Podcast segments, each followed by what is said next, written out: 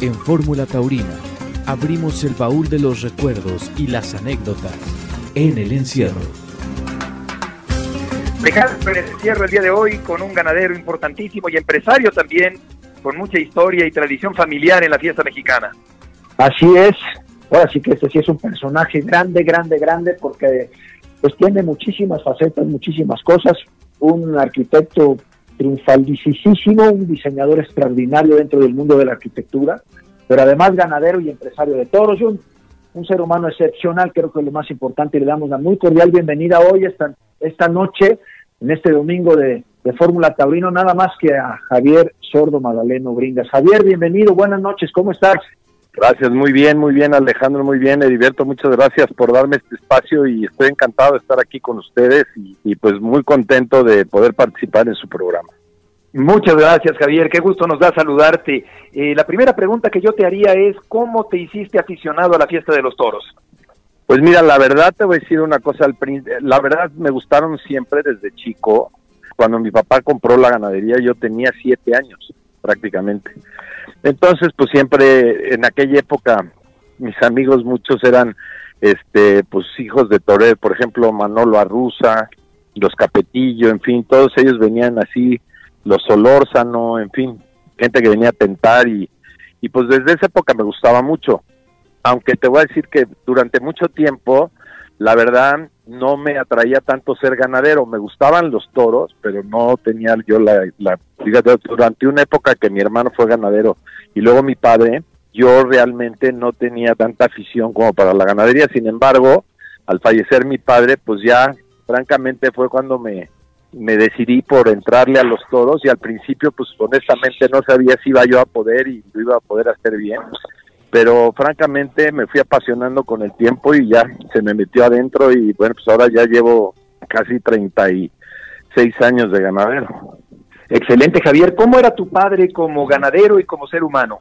No, mi padre era una gran persona, una gente cariñosísima, una, una gente que adoraba el mundo de los toros, le encantaba y este además le tenía mucho cariño al rancho, a la finca, a la laja y ese cariño, pues realmente una forma de, conservar la laja y de hacer cosas interesantes fue, fue la ganadería. Y él como ganadero yo siento que fue, pues como te diré, como que lo agarró ya muy tarde en su vida y como que este tema de la ganadería es muy difícil. Yo creo que él, digamos, tenía mucha intuición y lo hacía muy bien, pero para poder tener una ganadería que realmente funcione, pues tienes tú que, que generarte tus propios sementales, pues ya no tienes que depender de otras ganaderías y cuando mi padre tenía la ganadería pues todavía dependíamos de otras ganaderías, ¿no?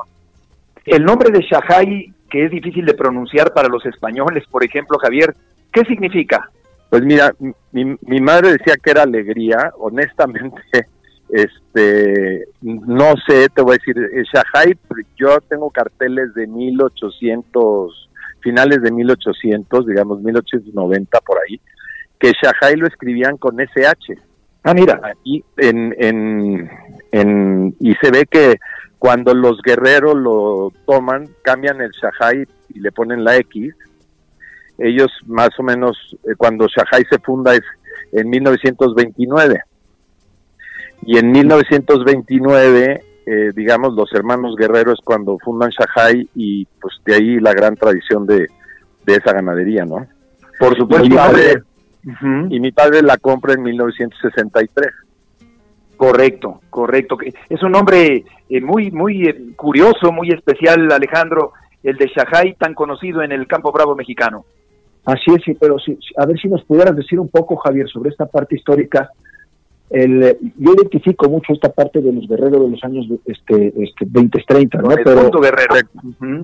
no, pero antes, ¿quién la tenía? No, antes fíjate que no sé, ellos realmente lo, el primer, cuando se registra Shahai en la acción de ganaderos, es en el 29 y lo hacen los guerreros. La verdad te voy a decir que era una ganadería que estaba en la zona, porque bueno, el rancho de Shahai, de hecho, a mí me sucedió en muchas corridas que alguien cuando querían vender ese, ese rancho, ponían se vende Shahai y todo el mundo me preguntaba, oye, ¿cómo que estás vendiendo Shahai? Pero no, la verdad es que los, nosotros nos trajimos las vacas en el 63 porque este, a Edmundo Guerrero lo habían invadido en su rancho. Y entonces le habían metido ganado manso y entonces tuvo que sacar el ganado bravo. Y el ganado bravo entonces hizo un acuerdo con mi padre y se lo trajeron para acá. Y en esa época, pues, a la laja, exacto. Ellos estaban en Ajuchitlancito, que no está tan lejos de allí, ¿o sí? No, están ahí en Cerro Gordo, exactamente al ladito de, ¿me entiendes?, de Santa Rosa de Shajay, inclusive, que está allá al ladito, y por esa parte, pues San Juan del Río. Y a don Edmundo, este, bueno, su hermano ya se había muerto y a, don Edmundo lo matan un día, este, alguna gente entrando él a su rancho, y entonces, pues, este, la viuda le dijo a mi padre, ya no quiero saber más de lo, del tema del rancho, ni, ni tengo idea, pues te vendemos la ganadería, y así fue como llegó Shahaya aquí a La Laja, ¿no? y luego finalmente ya ustedes a partir del 63 es cuando ya llevan la ganadería y se quedan después con el nombre y con el hierro y porque hay alguna historia también ahí de, de, lo cuando cuando cuando se crean varios nombres de los que actualmente tú tienes, ¿no? Sí, hay bueno, hay varias historias muy bueno, es que en aquella época pues también te voy a platicar. Cuando cuando compra la ganadería mi padre, este estaba Nicolás González Jauregui que había hecho este un trato con el mundo guerrero de unas vacas y entonces él formó realmente indebidamente un Shahai este de González Jauregui que eran el mismo hierro y los mismos colores y esto lo admitió el, la asociación de ganaderos durante muchos años él era abogado de la asociación de ganaderos en aquella época y realmente pues hombre ahí finalmente lo resolví a base de poderles comprar el, hierro y ya pues, desaparecer el otro Shahai, ¿no? Porque era pues una cuestión que no podías tener dos ganaderías con los mismos colores y el mismo hierro, ¿no? Claro, ya te habían, ya te habían clonado y no eran chinos. Exactamente. Exactamente. Así es, y, y bueno, y la verdad te voy a decir una cosa, es que José Juan, mi hermano, que era el más aficionado a los toros, él pues es el que empieza a llevar la ganadería en el en esa época y él era muy amigo también de Pepe Garfias y eran íntimos amigos José Juan mi hermano y él y, con Javier Garfias mi papá en fin y ahí es de donde nace un poco toda esa primera parte de la ganadería porque en aquella época la verdad es que nadie te quería torear Shahai porque era muy rudo en la época de cuando mi papá lo compra la ganadería retentamos prácticamente toda la ganadería y mi padre se fue quedando con, con las cosas que le gustaban. Este, y fue metiendo mucho de Javier García. Esa, esa base primera, Javier, lo que ustedes reciben, ¿qué era? Pues no, mira, lo que lo que nosotros recibimos era tenía pues un poco de parladé ah, principalmente porque había jabonero, había mucho toro jabonero, había este mucho castaño y, era era un toro, yo creo que tenía parladé y alguna combinación otra. ¿Pero qué, de qué parladé español sería tú? Este, no, yo creo que del español, la verdad te voy a decir, yo en Parladé había uno, lo que pasa es que Parladé es un, una época de una ganadería, digamos, de X años cuando la lleva este Parladé y se, se sigue el hierro y ahí se vendieron varias vacas a muchos lados, entre ellas algunas vinieron a México. Ok. Sí. Y obviamente de eso ya no existe nada. No, bueno, sí hay cosas que nos quedamos, o sea, del el tema de, digamos que sí hubo vacas que se quedaron, pero lo que pasó un poco, que esas son de las cosas que, por ejemplo, en aquella época todavía no dominábamos tanto, es que no teníamos cómo continuar esa línea, ¿me entiendes? Porque al, al finalmente cuando le pusimos la sangre de Santa Coloma con lo de Javier García, ¿me entiendes? Empezamos a hacer esa combinación, pero francamente ya no hubo un tema de esa raza pura. Entonces finalmente ya te quedas con la ya te vas, se fue mezclando, hicimos una sola ganadería y por eso tenía tan, te voy a decir al principio, pues Shahai siempre ha tenido un poco la característica esa de la bravura. Sí. Todo eso viene de, de, esa época, ¿no? había en Shanghai una manera de elegir y de seleccionar vacas y sementales que tuvieran más ese ese ese camino, voy a decirlo, hacia la bravura más que a otras cosas. Es una connotación en, en la parte de la selección más que en, la, en, en, en, vamos a decir, en las sangres con las que se funda. Sí, yo creo que la selección tiene muchísimo que ver. Y bueno, la sangre con la que se funda obviamente es muy importante, pero sí yo me atrevería a decir que la selección es fundamental porque cada vez que tomamos una decisión de quedarnos con una vaca o con un toro, vamos a obtener descendencia de esos animales y esas características se van a transmitir. Entonces, lo que probablemente en ciertas ganaderías a lo mejor es una vaca más difícil, que a lo mejor no deja estar tan a gusto al torero o que pero que a ti te gusta porque fue muy brava y tiene muchas cualidades, pero a lo mejor no es esa vaca que tú estás así pastueña y que estás toreando muy agradable, ¿no? Entonces, hay, hay en muchas ganaderías que a lo mejor una vaca así no la dejan si el torero está, no está todo lo cómodo que debe de estar. Y en cambio, una vaca muy fácil y noble, ¿me entiendes? Y que a lo mejor sale sueltita y al final, pues a lo mejor sí la dejan porque dije, bueno, pues con esto puedo trabajar. Lo que pasa es que lo que es muy difícil en una ganadería es repuntar en bravura. Diluirla es relativamente fácil. Y luego tampoco es fácil porque tienes que diluirla con calidad y a veces un manso es más peligroso que un bravo. Claro, pero a ver, dime una cosa, ¿cuáles son tus valores de calificación? O sea, ¿qué es lo que para ti es más importante al momento que calificas una vaca, un cemental en el campo? ¿no? Que lo primero que tiene que tener es esto y lo segundo y lo tercero. Pues mira, lo que yo te diría, lo primero tiene que tener bravura. Ese es número uno. Pero luego la segunda, yo te diría, tiene que tener clase. Y eso es muy importante porque la bravura seca no es buena. Y la clase es fundamental porque ahí es cuando el toro, este, su manera de, de moverse, digamos, de cómo dobla las manos, de cómo se comporta ante el torero, te hace sentir ese, esa embestida con todo, con toda la calidad y, y el fondo que realmente tiene que tener una embestida de un toro bravo, ¿no? Y luego yo te diría que la tercera es el final de la faena, o sea, el final de la tienta, digamos, le doy muchísima importancia a los finales, porque en la plaza los finales son fundamentales. O sea, el final de una faena, si el toro es extraordinario, tres tandas, pero luego ya sale suelto, ese toro yo no me gusta porque ya no te va a funcionar en la plaza. Tú lo que necesitas es un toro que siempre va a llamar, pero el final de la faena sobre todo cada día es más importante porque es cuando el torero tiene que rematar y cortarle las orejas a un toro, no el rabo. aunque, aunque en el hecho de la calidad, no dentro de ese de esa connotación que se le puede dar a una calificación a, a un animal bravo, esa calidad a veces no ¿no está un poquito peleada con la bravura?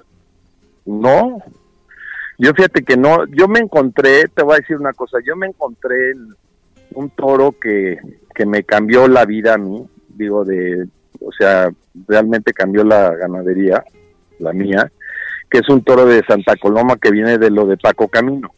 Y ese toro, ese toro es un toro que da bravo, o sea, tú ves los, los toros al caballo y y son muy bravos al caballo, pero empujan sin, sin, ¿qué te sin rectificar la cabeza, la cara, ¿me entiendes? La meten abajo y ahí se quedan empujando. Y son muy bravos, pero tienen muchísima clase. Entonces digo, a veces cuando se te pasa de bravura, sí, se vuelve la bravura seca y esa ya no es buena. Sí, el toro, el toro de Shagay ha sido bravo, encastado, con transmisión y con clase. Ya que mencionas esto, Javier, ¿Tú estarías de acuerdo en eh, reducir el tamaño de la puya? Yo sin duda.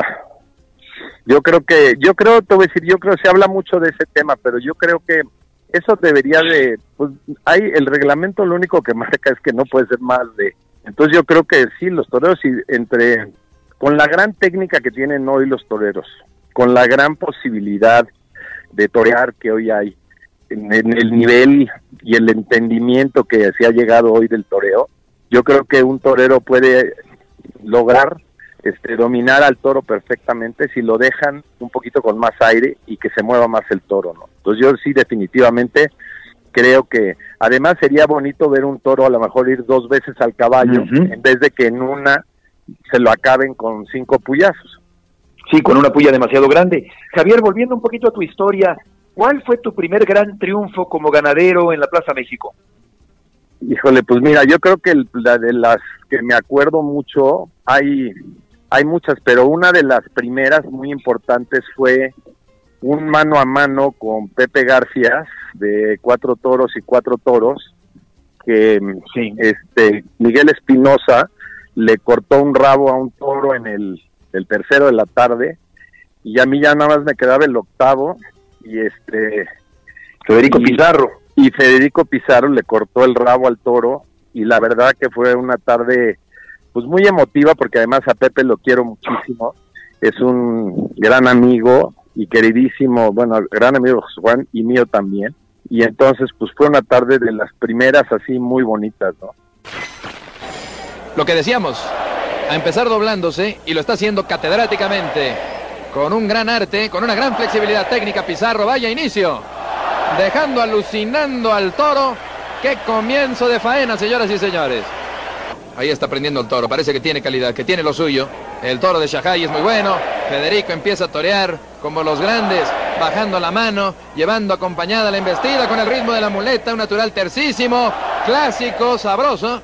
Bien ligando los muletazos, cazándolos con buen temple Pizarro. Remata ahora con el pase de pecho y el público se le entrega al arte, a la finura, a las buenas maneras de Federico Pizarro. La estocada es un poco caída, pero va a hacer doblar al toro.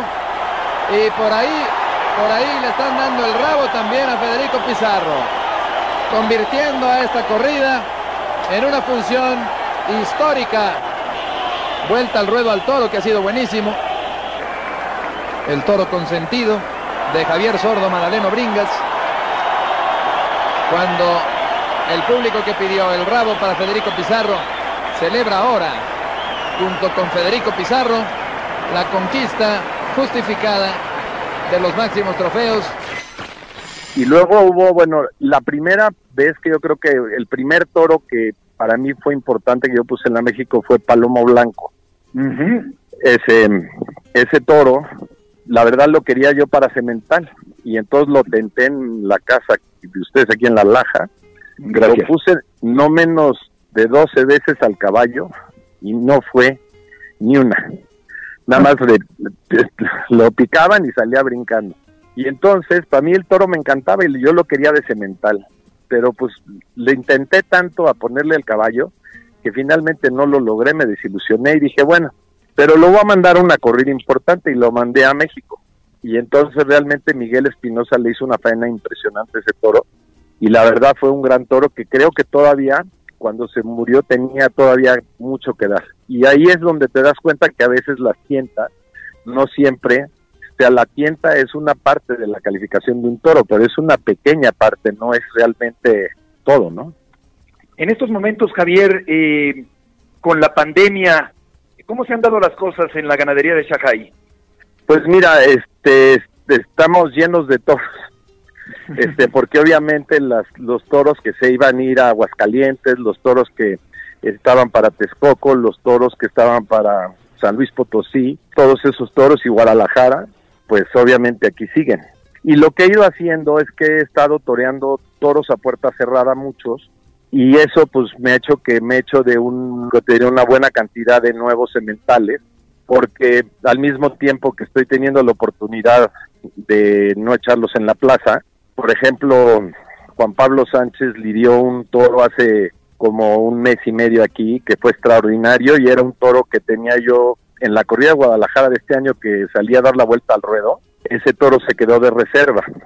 Y la verdad, te voy a decir una cosa, hubiera sido apoteósico aquello porque este toro no sabes lo que fue. Dios es de los mejores toros que he visto yo investir en mi vida y obviamente ya lo tengo con, con las vacas pero ese toro seguramente no lo hubiera toreado aquí si no hubiera habido pandemia, ¿me entiendes? Entonces son cosas de la vida que pasan y obviamente ahorita, pues una de las cuestiones es que entiendo que ya se reactiva probablemente alrededor del 14 de noviembre en Juriquilla como la primera fecha que he oído que se va a dar de toros, entonces pues estamos ya ilusionados con esa opción, ¿no? Claro, ¿cómo ves el panorama, Javier, de la fiesta después de la pandemia? Pues lo veo complicado en el sentido de que pues todavía el tema de los espectáculos no va a ser fácil abrirlos, ¿no? Y los toros tienen un problema más grave, que es que los toros no los puedes transmitir sin público porque pues no hay el ole, que es el premio del público al torero, y entonces no puedes como en un partido de fútbol poner a la gente gritando, o sea, como lo hacen en los partidos de fútbol. sí, ya sabes, la grabación es el audio de otro partido, sí, exacto. ahí se ven jugando todo el mundo, ¿no? Pero en los toros pues no puedes hacer eso. Claro. Entonces, otro problema pues también el tema del juez, ¿no? Que, que pues el juez quién por qué da una oreja o no o por qué dio o por qué no sé qué, porque tampoco hay público los toros tienen que ser presencial y yo creo que estoy muy de acuerdo que el mundo taurino haya decidido no dar toros sin público porque creo que es la, decisión correcta. Sí, claro, no, no podríamos no podríamos sacar pañuelos por Zoom. Pues no, tendríamos que hacer una corrida, tendríamos que hacer una corrida con Zoom grandotota, así que, con miles en la pantalla, ¿no? Una cosa así. Oye Javier, ¿y crees que haya temporada grande en la Plaza México? Pues yo creo que debe de haber, digo, estamos este justo platicándolo, este el licenciado Valleres y un servidor y Juan Pablo y este y pues ahorita no te quisiera yo adelantar muchas cosas, creo que es muy importante que mantengamos informado al público, pero decirle que definitivamente sí creemos que va a haber temporada y que pronto estaremos dándoles ya noticias. Excelente, excelente noticia, Alejandro ya estaremos esperando más información. Por otra parte, eh, Javier, eh, te quería preguntar también sobre tu descendencia. ¿Cómo ves el futuro de la ganadería en tu familia? Pues mira, yo, mis hijos, los tres son muy aficionados, los tres torean, les gusta. Fernando es el, el, más chico, es el que más le ha dedicado a torear, la verdad lo hace muy bien. Pero por ejemplo a Javier, mi hijo, le encanta la ganadería y bueno, y el, el que más, más le gusta de todos es a mi nieto, el hijo de Javier es el que lo ves ahí siempre en la plaza, en todos lados, ¿verdad? Juega los toros, sus fiestas son de toro, sus piñatas son de toro. En fin, yo lo veo como que hay una gran maravilla. Eh, eh, en este sentido, Javier, ¿qué opinas sobre esa insistencia de algunas personas o algunos políticos de prohibir la entrada de los niños a las plazas de toros? Pues me parece nefasto. Mira, yo creo que el tema político que se ha desarrollado alrededor de la imagen de los toros pues es un tema de que la gente saca provecho para su propio agua, para su pozo, ¿no? Es una pena, pero la gente, si conociera realmente la vida de un toro en el campo y cómo es la vida de las vacas, la parte ecológica, la parte de trabajo que genera para tantas familias y la conservación del medio ambiente y además una tradición histórica de tantos años. Para mí lo más importante, el día que ganen los animalistas van a matar millones de animales. Sí. O sea, el, el triunfo de un animalista es la matanza del ganado bravo. ¿Por qué? Porque el ganado bravo al final no, no es un ganado manejable fácil. O sea, no, no es un toro que engorde bien o rápido, entonces no es un toro que mucha gente se pueda dar el lujo de mantenerlo si no hay el factor de la economía de las corridas, ¿no? Y lo más importante es que de un ato, más o menos, se sacrifican alrededor entre el 6 y el 10% de los animales en las corridas. Y los demás están vivos. Están vivos y en el campo. Exacto, exacto. Entonces sí hay una parte de falta de conocimiento muy grande del público, que esa es una cosa que creo que es muy importante. Eh, siempre el tema taurino ha sido como, como decir, un poco secretivo, como que si fuéramos unos ahí cocinando una cosa muy complicada con esto de los toros, y yo creo que lo que sería muy bueno es que abriéramos nuestras puertas para que la gente pudiera conocer más de la ganadería, ¿me entiendes? Que, que pudiera haber tiendas públicas, que pudieran conocer más de los sementales, que pudieran ver más en el campo. Yo creo que eso generaría muchísima afición. Lo más bonito de toda la parte de la fiesta brava es el campo. De acuerdo, Javier, pero tú no crees que la afición, en, yo digo principalmente en México, se ha perdido porque la televisión abierta ya no transmite las corridas de toros, porque no hay esos cronistas estos abiertos para todo el mundo, esas transmisiones abiertas para todo México, para, al alcance de todos los mexicanos. ¿No crees que eso le ha quitado mucha afición a los toros? Sin duda, eso es lo mismo que le pasó al boxeo y es un poco el tema ese de, de precisamente que la falta de contacto, la falta de conocimiento y luego también diría yo que otra cosa que ha afectado mucho es que también los taurinos no hemos sabido cambiar ciertas cosas de tradiciones que son importantes. Por ejemplo, yo creo que a la juventud lo que le encantaría es poder llegar a una corrida y sentarse, ¿me entiendes?, en los lugares como en una sección para jóvenes y que pudieran sentarse con quien quieran y si van unas niñas y las conocen, se sientan con ellos y no forzosamente tienen que ir a un lugar, en un, ¿me entiendes?, metidos ahí con algún amigo nada más, sino que un poco a pasarse una buena tarde, poder distraerse y ver los toros y conocer gente y que haya un mundo más abierto. Aparte de eso, ¿qué propondrías o qué te gustaría o qué harías para buscar que la gente fuera más a los toros. Yo estoy muy casado con la idea de la televisión y me da mucho gusto que tú la menciones también porque yo sí creo que, el boxeo en México, eh, este, pues hubo un momento que lo dejaron de transmitir y se empezó a morir. Se volvió a meter la tele abierta y volvió a salir, ¿no? A mí me sorprende mucho en México, por ejemplo, que haya tantos aficionados al fútbol americano, que me los respeto, me gusta, es un deporte extraordinario. Digo, aquí hay un partido al año, ¿no? Y todo lo que han visto de, y saben, porque hay gente que te sorprende cómo sabe de fútbol americano, lo ven por televisión y lo ven por televisión abierta. Y yo digo, hemos perdido en los toros esa parte. A mí me da mucho gusto. Y, luego mencionas ahora esta idea, por ejemplo, de que hoy es que a los jóvenes hay que tomarlos en cuenta de otra manera. No, no los sientes en un numerado, sino que déjale la posibilidad de, de rolar por la plaza. Pero yo te diría, ¿y qué otras cosas? No, mira, por ejemplo, yo creo que el tema, mira, si te fijas y hablando de otras cosas, lo que ha pasado en el fútbol americano, por ejemplo, mis hijos saben quién juega, qué jugadores son los buenos, qué no, y eso es el fantasy fútbol, que es un poco el tema de la apuesta. Para mí, le deberíamos de hacer, también deberíamos dejar, deberíamos de promover que hubiera apuestas en el toro. O sea, ¿en qué sentido? En que eso le daría interés a la gente que le gusta jugar como apuestan en otra cosa, pues también en los toros y podrían meterse, interesarse, porque podrías pues apostar a cuántas orejas, por ejemplo, se cortaron en una tarde o quién va a triunfar, si va a haber un toro indultado, si no, ¿me entiendes? O sea, podrías escoger una serie de temas que le podrían dar algún interés adicional al asunto, ¿no?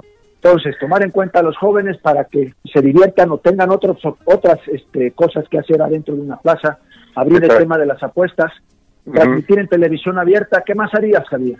Pues mira, yo la parte que te digo es que deberíamos de organizar un poco la posibilidad de que la gente fuera a tentaderos en los ranchos que o, que hiciéramos yo lo que creo que le falta mucho a la gente es ver el campo sé que eso suena difícil, pero mira, yo lo he hecho aquí con algunos, por ejemplo, gentes de la porra libre y gentes así que me han pedido a veces y hemos traído camiones que vienen un día a una tienda y hacemos la tienda, ¿entiendes? Inclusive al final los dejamos que toren, pero es muy importante que ellos vean la faena en el campo, la selección, y esto también se podría dar en la plaza, ¿no? Yo creo que ese es, o sea, lo que tenemos que realmente trabajar muchísimo es en acercar al público y a la gente, a la afición y a la no afición al mundo del toro. Sí. Oye, Javier, ¿a lo largo de tu vida te ha gustado torear? Pues sí, digo, sí me gusta torear algún festival ahí en La Ibero cuando se cayó para recolectar fondos. Toreo de vez en cuando aquí, no mucho. Digo, no lo hago tan mal, pero no lo hago tan bien. mis, hijos, realmente, mis, hijos realmente son buenos. Son buenos. Oye, Javier, pero ahora, ah, cuando sale una vaca de esas bravas, que empujan y que no, no, no, no te dan ganas de bajarte para ponerte delante. no, para que veas lo que se siente, ¿no? no, ya lo sé.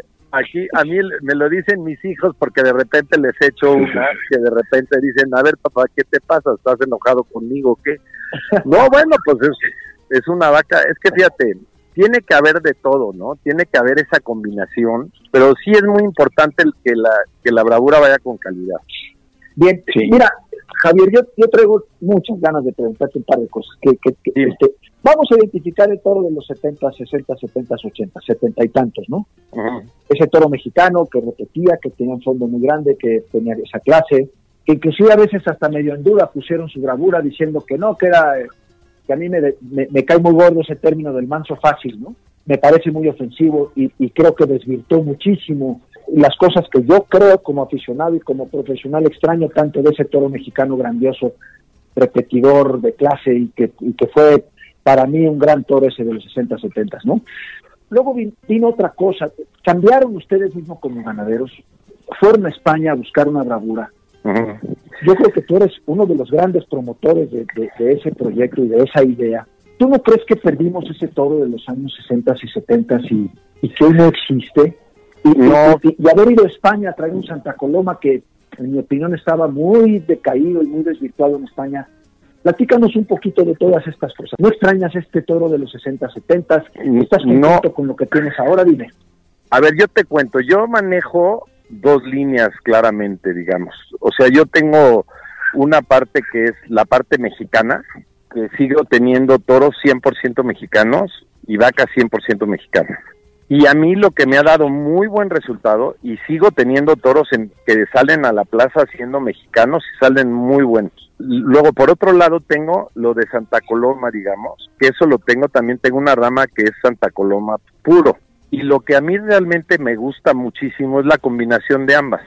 O sea, cuando le pones al mexicano aquello, también funciona de maravilla y te sorprende que a veces el toro ese sale más mexicano que el mexicano hay un pensamiento que yo tengo, Alejandro. Yo creo que si no se hubiera abierto la frontera en aquella época, el toro mexicano estaría muy diferente, porque sí cambió muchísimo. ¿Diferente para bien o diferente para mal? Yo diría diferente, porque te diría yo que hubiéramos tenido menos armas para poder jugar. Por ejemplo, hoy yo en Shanghai soy autosuficiente. Yo produzco mis propios sementales, mis propias vacas. Yo hoy no necesito ir a comprarle a nadie creo que tengo tiempo todavía para lograr eso. Pero creo que en, una, en la época que yo no era autosuficiente, que en esa época yo no era autosuficiente, yo necesitaba a Javier García, a Pepe Chafik, de estarles comprando vacas y toros y cosas, ¿no? Cuando realmente Javier se muere, Pepe se muere, entonces ahí se perdieron muchas cosas y siempre lo de España yo creo que había una oportunidad. Y también creo que es bueno que el toro español, yo siempre he sido partícipe, yo soy todavía más, a de cuenta, más atrevido. A mí me gustaría que hubiera corridas mexicanas en España y que hubiera toros de españoles en México. Creo que eso, ah, yo creo que eso sería una maravilla para el mundo taurino. Mm. ¿Por qué razón? Porque veríamos realmente que el toro mexicano es valiosísimo, que es bravo, que es emotivo, que tiene muchísimas cualidades entonces, digo, a la ganadería mexicana a mí me encantaría que la vieran en Francia, que la vieran en Sevilla, ¿me entiendes? Una corrida sería importantísimo. ¿Y por qué no? También me gustaría traer una corrida española a México, a Aguascalientes o a donde fuera, ¿me entiendes? A las plazas de México, porque creo que la gente vería y probablemente nos, se sorprenderían de que a lo mejor no les gusta tanto la corrida española, ¿eh? Claro. O sea, no, porque, porque hay corridas muy buenas, pero hay corridas muy malas también. ¿Qué toro te gusta más, el que tú quieres sacar ahora o ese toro que había en los 60, 70? Sí, yo creo que hoy estoy muy contento con el toro que estoy teniendo. Yo te diría es que hubo toros muy importantes en aquella época que me gustaban muchísimo. Digo, desde por ejemplo los de Manolo Martínez, Gotita de Miel, Oro Negro, todos esos toros pues eran maravillosos. Oye, y Amapolo y Luna Roja y, y, Exacto, y, sí, y, Guapetón y Consentista. Oye, unos toros que digo yo, siempre tuvieron esa esa etiqueta de Shanghai, que era, yo, yo creo que tenía ese, ese piquito un poquito más grande de, de bravura raza, de, digo yo, de dificultad en el sentido de serlo, porque lo bravo no es fácil, pero yo sí creo que son distintos a, a, los últimos, a, a, Painero, al turista, de, de, bandolero, esos, han sido otras cosas, ¿no? Sí, sí, sí, pero, pero tienes, por ejemplo, mira, el Gibraltar, por ejemplo, ese es un toro que tiene, es mexicano con español, por decirte. Y ese toro fue un toro súper noble, yendo de largo, este, con mucha calidad. Mm. Es un toro la verdad que vale mucho la pena y hoy por ejemplo es uno de los cementales aquí que me está realmente dando no sabes cuántas satisfacciones. Y sigue corriendo la mano. Una gran cantidad de muletazos ha tomado el toro de Shanghai.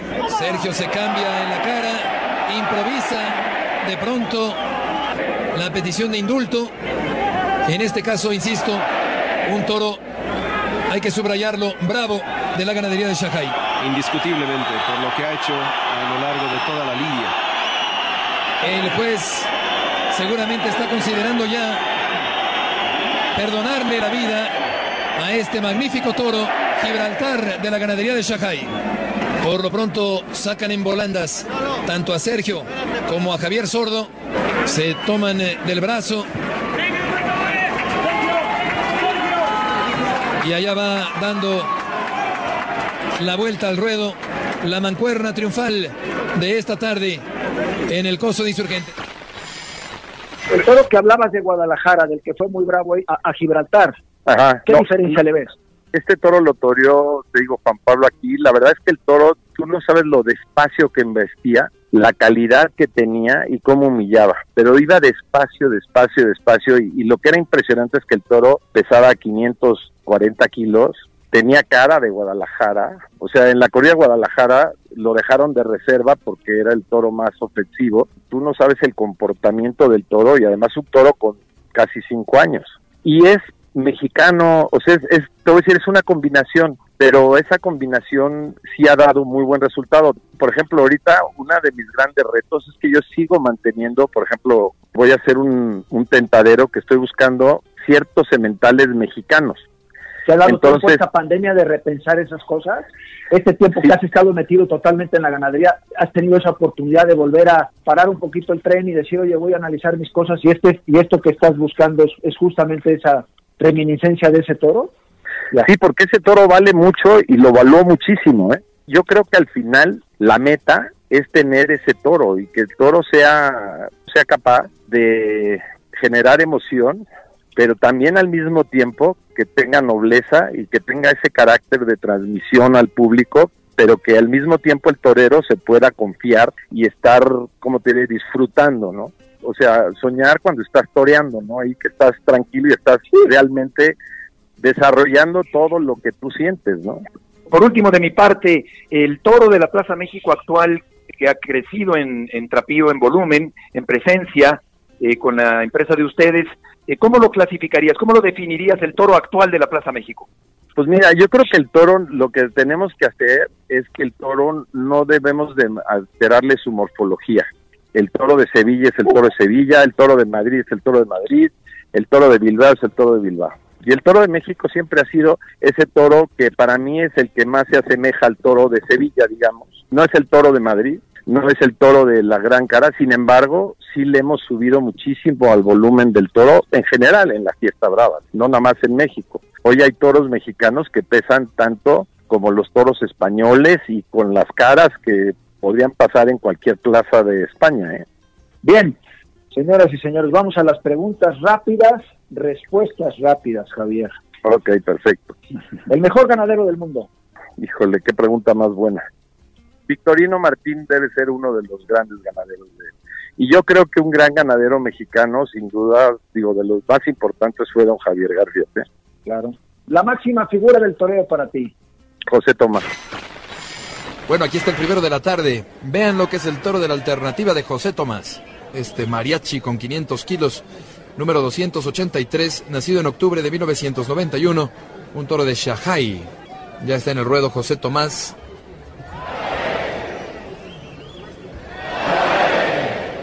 Mejores las Verónicas por el lado izquierdo de José Tomás. El público aplaude la serenidad y el arte de José Tomás que remata con media Verónica, demostrando que en él hay todo un torero. El toro que más te ha gustado en tu vida. Es el toro 132 que toreó el Julián López el Juli aquí a puerta cerrada en un programa para que se transmitió de España. Ese toro yo creo que ha sido el mejor toro que de mi ganadería que yo he visto. ¿Qué prefieres? ¿Un indulto o una vuelta al ruedo con un torero o una vuelta al ruedo de uno de tus toros a que le cortaron el rabo? A mí me gusta el, el triunfo en común, ¿eh? O sea, yo prefiero dar la vuelta al ruedo con el torero y que le corten el rabo al toro y que le den la vuelta al, ruedo, al toro también. Pero lo que te quiero decir, pero sí me gusta mucho que triunfe el torero. Ahí te dan unas más comprometidas. Va, Parladeo Saltillo, Saltillo, Chafik, Garfias o Reyes Huerta. Garfias. Para calificar, ir al caballo, duración, fondo o terminar los muletazos. Para mí el final de los muletazos. Lo que menos te gusta cuando un toro o una vaca sale mala. Cuando levanta la cara, ya sabes, cuando sale distraída, o sea que se empieza a buscar por los tendidos a alguien. Sea, que le dan el muletazo y luego, luego el toro levanta la cara. Eso es lo peor. Y que se desentienda del matador me parece terrible. Una de arquitectos extranjeros, Gaudí, Le Corbusier o Miss Van der Rohe. Híjole, Miss Van der Rohe. Una de mexicanos, Barragán, Teodoro González de León o Atolini. Ay, este, yo creo que Barragán. Muy bien. Oye, no me pusiste a mi papá en la terna. No, es que no te lo puedo poner porque yo ya sabía la respuesta, pero sí lo pensé porque es justamente de la generación de ellos. Y te prometo que lo hice porque lo sé, porque, perfectamente conozco toda la de tu- Una personal, ganadero, arquitecto o empresario. Pues mira, este, yo creo que arquitecto y ganadero. Este, la Muy bien. verdad lo que menos me gusta de todo es lo de la empresa. Muy bien. Pues mira, Javier, estamos muy agradecidos de que hayas este, participado con nosotros.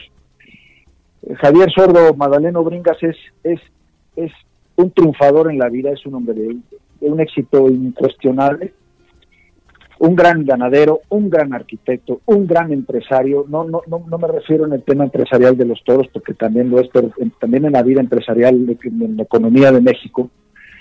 Pero yo lo que más creo que eres, Javier, eres un ejemplo de una familia extraordinaria, un ser humano excepcional, un aficionado siempre entregado, 100% antes que ser ganadero y que ser y que te haya gustado horarios, siempre te veo en los tendidos, te veo en muchísimos lugares, eres un eres un aficionado presencial, por eso creo que tienes esos conceptos de la parte de, de que el toro se- no se puede hacer sin, sin gente, porque tú has sido un gran aficionado, has acompañado a muchísimos amigos toreros y ganaderos a- a- al tendido, y me Claro. parece que eres un ejemplo de éxito, de ser- pero principalmente de ser humano. La verdad, este, yo creo que a toda la gente le va a llamar y le va a gustar muchísimo eh, todo lo que nos has platicado hoy, todo lo que nos has contestado, y lo único que te podemos decir a nombre de todos es muchas gracias por estar con nosotros, por, permitirnos escucharte, por compartir estas intimidades con la gente, y le va a, a gustar muchísimo a la gente de, de Fórmula Taurina haber escuchado esta entrevista. Un abrazo, Javier. Un abrazo, un, un- muy agradecido con ustedes y gracias a todos por escucharme este rato y, y bueno, pues seguimos adelante y luchando por esta fiesta que tanto queremos.